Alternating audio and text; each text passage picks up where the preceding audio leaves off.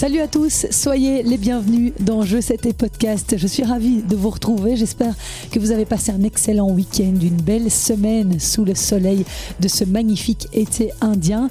Alors la semaine dernière, je ne vous ai pas proposé de podcast parce que le calendrier est un peu particulier avec un gros ATP 500 notamment qui s'est terminé mercredi. Pas évident donc de vous donner des infos le lundi, mais justement cette semaine, je vous propose de faire un peu le point sur cette tournée asiatique qui bat son plein depuis mi-septembre. Que faut-il retenir de ces quelques tournois de retour après trois années d'absence suite à la pandémie? Eh bien, on va parler de tout ça. Je vous rappelle que le circuit ATP fait bientôt halte à Anvers. Ce sera dans une dizaine de jours. Ce sera l'occasion de vous proposer une série de podcasts depuis la Lotto Arena. En attendant, voici ce que j'ai épinglé pour vous. J'espère que ça vous plaira. Merci beaucoup d'être à l'écoute. Silence, s'il vous plaît. Les joueurs sont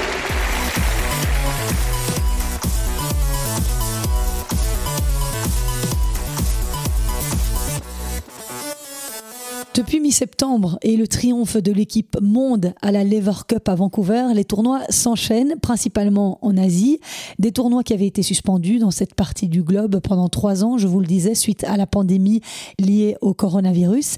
Alors, ces compétitions prestigieuses et particulièrement rémunératrices sont donc de retour, à commencer par le tournoi de Pékin qui se décline au masculin et au féminin. L'ATP 500 s'est terminé mercredi dernier et le WTA 1000 lui, s'est clôturé hier, mais je vais commencer par vous parler des hommes.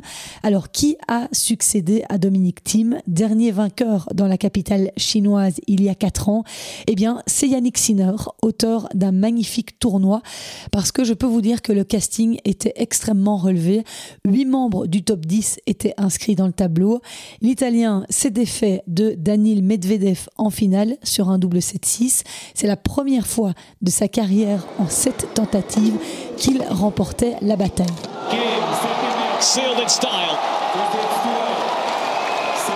Yannick Sinner puts on a dazzling display on the diamond court. Et en demi-finale, Yannick Sinner avait également battu Carlos Alcaraz. Donc, c'est en sortant les deux premières têtes de série, numéro 2 et 3 mondiaux, qu'il s'est offert son neuvième titre en carrière, l'Italien. C'est le troisième en 2023. Et cette victoire l'a propulsé au rang de quatrième mondial à 22 ans. C'est son meilleur classement à l'ATP. Il l'a fait sans concéder le moindre set cette semaine en Chine. Et par la même occasion, Yannick Sinner décroche son billet pour le Masters de fin d'année à Turin.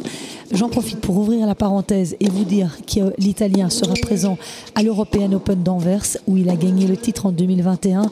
Si vous avez l'occasion de venir faire un tour, ça sera vraiment du super spectacle pour les amateurs de tennis. En tout cas, moi j'y serai et j'ai bien l'intention de vous faire vivre ce tournoi au plus près si vous n'avez pas l'occasion d'y aller. Mais revenons à ce que je vous disais et cette victoire historique de Yannick Sinner face à sa bête noire, Medvedev, qu'il n'avait jamais réussi à battre en sept confrontations. Daniel Medvedev a cédé dans les moments importants dans cette finale, sa 35e sur le circuit ATP. Il arrivait pourtant en confiance, le russe, avec ses 42 victoires sur dur cette année et déjà 6 titres cette saison. Euh, Yannick Sinner et Daniel Medvedev s'étaient déjà rencontrés en finale d'ailleurs en 2023 à Rotterdam et à Miami, mais c'était le russe qui avait chaque fois dicté sa loi. Cette fois, Sinner a fait la différence, il a su être décisif dans les moments importants. Quite. Il a visiblement pris un petit coup sur la tête Daniel Medvedev suite à cette défaite, parce que cette semaine à Shanghai, le russe numéro 3 mondial et vainqueur de la dernière édition en date du tournoi chinois a trébuché dès le troisième tour. C'était dimanche face à l'américain Sébastien Corda, euh, 7-6, 6-2, un adversaire contre qui Medvedev éprouve décidément des difficultés. C'est déjà lui qui l'avait sorti au troisième tour de l'Open d'Australie en début d'année. Et face à Sébastien Corda, très en forme au service notamment, le russe s'est quand même créé des occasions d'empocher la première manche, mais il a gâché deux balles de 7 dans le jeu décisif, dont une sur son service. Il a bien joué, j'aurais dû gagner le tie-break, mais je ne l'ai pas fait. Et c'est ça qui a fait la différence. Ça lui a donné un coup de fouet et il a commencé à encore mieux jouer dans le deuxième set. J'étais évidemment au plus bas mentalement après un tel premier set. Et voilà, je rentre à la maison. Et au moment de tirer le bilan de cette tournée asiatique, Daniil Medvedev était clairement déçu. Ce n'est pas super, bien sûr. Ce tournoi de Shanghai est un Masters 1000, donc je voulais faire mieux. Je suis très uh, déçu d'avoir perdu. À Pékin, même chose, j'ai fait un bon tournoi, mais je n'ai pas non plus obtenu le titre.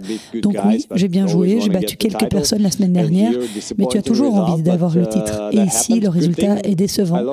Donc ça arrive, j'essaierai de faire mieux l'an prochain. Le point positif est que j'ai perdu tôt, donc je vais pouvoir me reposer quelques jours et bien me préparer pour les trois derniers tournois de l'année. Et Daniel Medvedev participera encore à trois tournois cette année, celui de Vienne, le Masters de Paris et le Masters de Turin en fin d'année. Et évidemment, cette élimination précoce de Daniel Medvedev au Masters 1000 de Shanghai dimanche offre de belles perspectives à Yannick Sinner. Il sera l'un des hommes à surveiller. Pour l'instant, l'Italien a sorti Marcos Giron, puis Sébastien Baez, non sans peine, 3-6, 6-3, 6-2. En huitième de finale, mardi, Sinner jouera contre Ben Shelton, le jeune prodige américain. Il faudra juste voir si physiquement l'Italien va tenir le coup, parce que là, ce sera son huitième match en 11 jours jour.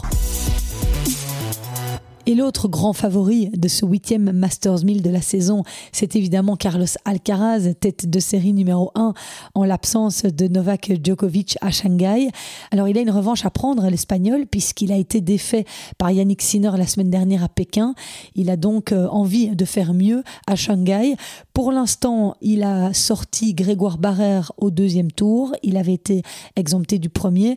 Et puis euh, ce lundi, eh bien, euh, je suis en train de regarder la rencontre. Il est en pleine bataille contre le Britannique Dan Evans. C'est 5-5 dans la première manche. Carlos Alcaraz était mené 4-2. Donc euh, voilà, un match compliqué pour ce troisième tour. Et s'il gagne face à Dan Evans, il rencontrera Grigor Dimitrov au prochain tour. Grigor Dimitrov qui décidément fait une saison très régulière, très constante. Il a battu euh, ce lundi matin Karen Kachanov. Et dans les belles surprises de la semaine à Shanghai, eh bien on retrouve Lorenzo Sonego qui a battu Frances Tiafo en 3-7. Il en est à sa troisième victoire cette année contre des adversaires du top 10, sachant qu'il est classé à la 59e place mondiale. C'est vraiment euh, pas mal. Euh, par contre, euh, Lorenzo Sonego a perdu ce matin, ce lundi matin, contre Nicolas Jarry. 7-6, 6-2, le Chilien qui fait également une magnifique saison. je regarde ici ses statistiques. Il a commencé l'année à la 154e place mondiale et il est aujourd'hui 22e au classement classement ATP. Il a remporté 33 matchs cette saison pour 16 défaites. Il a notamment été en quart de finale la semaine passée à Pékin, battu par Alexander Zverev. Il avait aussi été quart de finaliste à Los Cabos au Mexique, à Halle en Allemagne. Il a été finaliste à Genève, à Santiago, demi-finaliste à Rio de Janeiro. Bref, il fait vraiment une saison très régulière. Sa prochaine étape, euh, c'était de s'illustrer dans un Masters 1000. Et eh bien voilà qui est fait puisqu'il atteint le quatrième tour. Nicolas Jarry, où il affrontera Diego Schwartzmann. Et ça, c'est l'autre superbe victoire que j'ai épinglée, celle de Diego Schwartzmann ce lundi face à Taylor Fritz. Victoire 7-6 dans le troisième set. Il a reçu une wildcard des organisateurs, l'Argentin de 31 ans, ancien huitième joueur mondial, je vous le rappelle. Il connaît une saison extrêmement compliquée et là, il a honoré cette invitation donnée par les organisateurs chinois parce que battre Taylor Fritz, huitième à l'ATP, eh bien, c'est tout simplement la plus belle victoire de sa saison. C'est d'ailleurs sa première victoire contre un joueur du top 10 depuis avril 2022 et c'est la première fois que Diego Schwartzmann gagne trois matchs consécutifs depuis Roland Garros en 2022. Taylor Fritz a pourtant servi pour le match avant euh, de laisser filer le tie-break dans le set décisif face à un Diego Schwartzmann, on le sait, hein, qui ramène tout du fond du cours, qui a vraiment poussé l'Américain à commettre la faute. Et c'est d'ailleurs pour la stade qui fait très mal. La sixième défaite d'affilée dans un tie-break du troisième set pour Taylor Fritz. Et l'autre belle histoire de ce Masters de Shanghai, c'est aussi la performance de Zhang Zinzhen. Il est entré dans l'histoire dimanche, devenant le premier joueur chinois à atteindre le quatrième tour du Masters 1000 de Shanghai.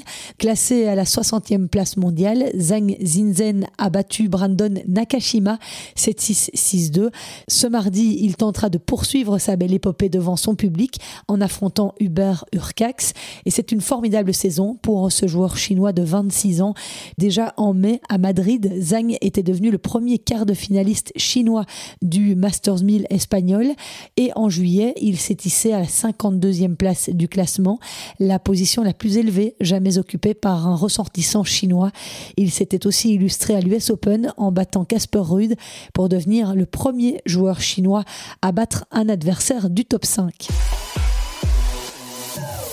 Et en parlant de Casper Ruud, justement, qui est un peu dans le creux depuis quelques mois, eh bien, il va mieux. À Shanghai, il a retrouvé des couleurs. Il a remporté plusieurs victoires consécutives dans un Masters 1000 pour la première fois cette année. Dimanche, il a notamment écarté l'Américain Christopher Eubanks, 6-4, 6-2. Il jouera Fabien Marozano au quatrième tour. Et grâce à sa 35e victoire de la saison, Casper Ruud a également augmenté ses chances de qualification pour le Masters de Turin. Le Norvégien de 24 ans est dixième à la race à 315 points de Holger Rune. Et Holger Rune, justement, il a perdu son premier match à Shanghai. Il était d'ailleurs très déçu de sa tournée asiatique. Le Danois, il n'est pas au mieux de sa forme hein, ces derniers temps. Vainqueur d'un seul match en trois mois, Holger Rune vit une période compliquée. À Pékin, il avait été éliminé par Grigor Dimitrov. Il avait écrit sur ses réseaux sociaux qu'il avait eu du mal à récupérer à cause d'une blessure au dos et il avait annoncé qu'il préparait dur Shanghai. Malheureusement, les choses n'ont pas été beaucoup mieux à Shanghai où Holger Rune a été balayé par euh, l'actuel 122e mondial Brandon Nakashima sur un score sans appel 6-0, 6-2. Le Danois a d'ailleurs tenu à s'excuser auprès de ses fans pour cette prestation indigne de son niveau. Je trouverai une solution et je reviendrai me battre. Quoi qu'il en soit, je suis vraiment désolé d'avoir déçu mes supporters. À tous mes fans en Chine, j'ai hâte de vous revoir et d'être en pleine forme l'année prochaine. Voilà ce qu'a écrit Holger Rune sur ses réseaux sociaux. Et suite à cette décevante défaite, eh bien, le joueur danois et sa famille ont même été menacés en ligne, sans doute par des parieurs frustrés. C'est en tout cas ce qu'a expliqué sa sœur sur Instagram. La haine sans visage continue sur la toile et c'est bien déplorable. Donc voilà, Holger Rune dans un mauvais passage. C'est vrai que depuis son quart de finale à Wimbledon, le jeune homme de 20 ans a enchaîné les défaites au premier tour lors du Masters 1000 de Toronto, de Cincinnati et puis à l'US Open. Il s'est ensuite séparé de Patrick Mouratoglou début septembre. Visiblement, il ne trouve pas les solutions pour l'instant, même s'il est quand même cinquième mondial et toujours en course pour le Masters de fin d'année. Il pourrait d'ailleurs participer au Masters de la Next Gen pour lequel il est qualifié puisqu'il est deuxième euh, à ce niveau-là. C'est peut-être perçu comme un retour en arrière pour certains, mais au vu de ses dernières prestations, euh, personnellement, je trouverais ça intéressant pour lui d'aller euh, chercher quelques victoires là-bas et chercher de la confiance, qui plus est, pour terminer l'année. Enfin, on suivra sa décision de près. Et il y en a un autre qui n'est pas au mieux en ce moment depuis sa défaite au deuxième tour de l'US Open, c'est Stefanos Tsitsipas. Le grec a perdu au premier tour à Pékin la semaine dernière face au Chilien Nicolas Jarry. Euh, cette semaine à Shanghai, Tsitsipas a passé le premier tour. Il joue son prochain tour contre le français Hugo Humbert.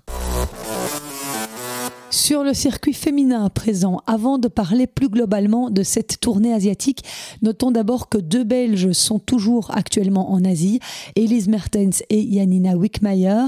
La semaine dernière à Pékin, Elise a été surprise au premier tour par la joueuse qualifiée chinoise Yue Yuan, 128e mondiale, défaite en 3-7. Elise Mertens a également été sortie au premier tour du double aux côtés de sa partenaire du moment, Storm Hunter. Et cette semaine, eh bien, notre numéro 1 belge est à Hong Kong où elle croisera également la route d'une joueuse qualifiée, Yi Cody Wong, 342e à la WTA. Yanina Wickmayer, elle, participe au tournoi de Séoul cette semaine. Elle a franchi le premier tour face à Liang En Shuo. Elle jouera mercredi contre Ekaterina Alexandrova, une autre paire de manches. À Pékin la semaine dernière, Wickmayer avait perdu au deuxième tour contre l'Ukrainienne Katerina Beindel. Your 2023 China Open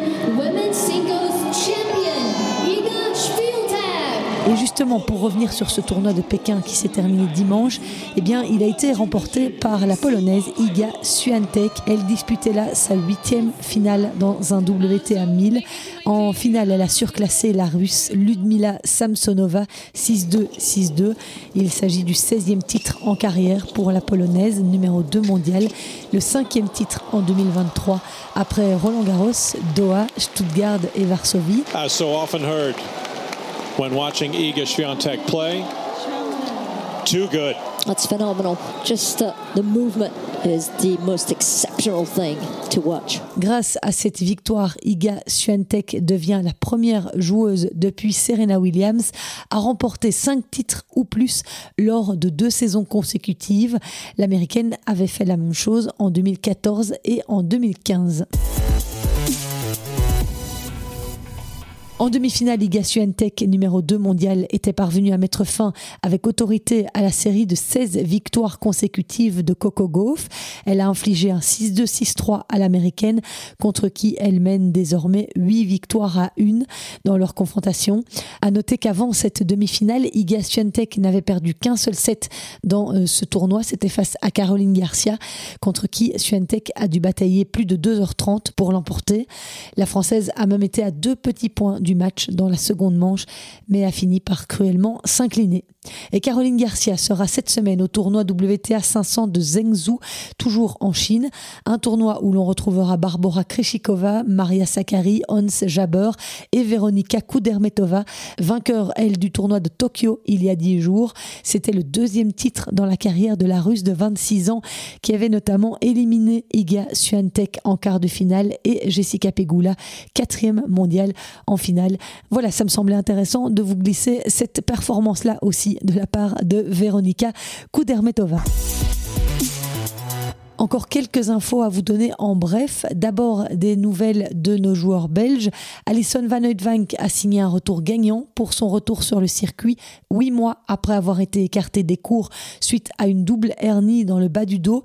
Pour son premier tournoi de retour, elle a remporté le tournoi ITF de Reims, 25 000 dollars, en battant en finale la russe Yulia Avdeva, 353e mondiale, 6-4, 6-4. Elle a malgré tout expliqué à l'agence belga que la finale n'était pas son meilleur match, qu'elle était très fatiguée, Alison, et qu'elle était tombée malade deux jours plus tôt. Elle était toutefois satisfaite du niveau atteint cette semaine. Et après quelques jours de repos en Belgique, Alison Van Uytvanck repartira du côté de Hambourg pour disputer un autre tournoi ITF. Je vous rappelle que la Belge de 29 ans a été quart de finaliste à Roland Garros en 2015, lauréate de cinq titres sur le circuit.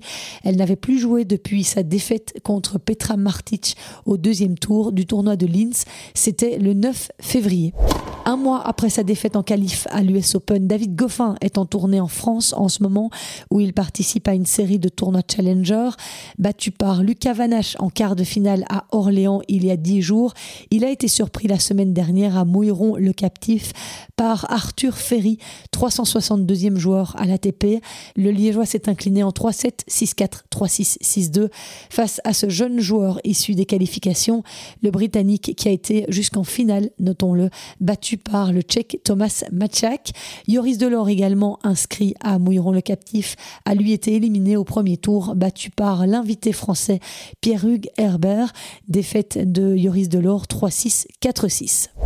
Du changement en vue pour l'Open d'Australie 2024, l'organisation du tournoi a annoncé que la prochaine édition du Grand Chelem australien débutera le dimanche. C'est la première fois qu'il s'étendra donc sur 15 jours, ce Grand Chelem. Le premier tour se déroulera ainsi sur 3 jours au lieu de 2 jours jusqu'ici. Et puis Raphaël Nadal est de retour à l'entraînement. S'il a déjà laissé entendre que 2024 était sans doute la dernière saison de sa carrière, Rafa compte bien la terminer en beauté. Il a posté une vidéo rassurante sur son compte Instagram il y a quelques jours où on le voit frapper une série de balles avec euh, toute la vigueur et l'intensité qui le caractérise. Voilà qui est de bon augure pour 2024. On est tous impatients. Hein. Je suppose que vous avez autant hâte que moi. Croisons donc les doigts. Et c'est ici que se termine ce podcast J'en profite pour euh, faire un petit coucou à Philippe Dehaze qui est euh, cette semaine à Rouen avec euh, Grete Minen. Il va voyager avec elle également la semaine prochaine du côté de la Roumanie. Il sera en ma compagnie sur l'un ou l'autre numéro en fin d'année pour notamment tirer le bilan de cette saison 2023. En attendant la semaine prochaine, je serai à l'European Open d'Anvers où l'affiche s'annonce super alléchante. Je vous le disais tout à l'heure, Stefanos Tsitsipas, Yannick Sinner, Grigor Dimitrov, David Goffin. On va assister à un superbe tournoi et je vous ferai vivre ça de la meilleure des manières depuis le bord des terrains et depuis la salle de presse. N'oubliez pas de vous abonner à mes réseaux sociaux Instagram, TikTok, Twitter, Facebook si ce n'est pas déjà le cas pour ne rien rater de tout ça. D'ici là, je vous souhaite une excellente semaine. Merci beaucoup d'avoir été au rendez-vous. Merci à Julie, Nathalie et Ryan pour leurs encourageants petits messages. Prenez soin de vous, portez-vous bien. Ciao.